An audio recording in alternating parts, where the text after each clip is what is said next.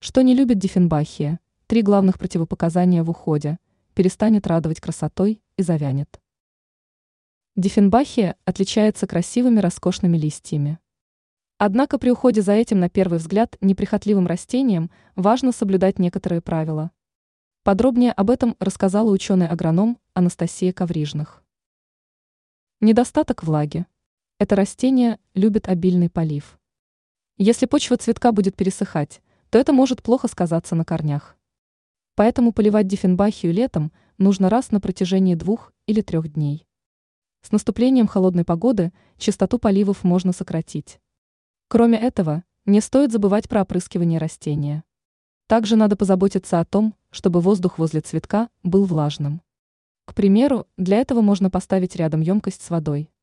При этом для полива растения нужно использовать только отфильтрованную или отстоявшуюся воду. Сквозняки и перепады температур. Диффенбахия является тропическим растением. А потому она плохо реагирует на перепады температур и сквозняки. В таких условиях листья растения могут начать опадать. Поэтому перед проветриванием помещения желательно позаботиться о том, чтобы на веток не попадал холодный воздух. Недостаток освещения. Это растение не переносит прямые солнечные лучи. При этом оно может прекрасно себя чувствовать в полутени.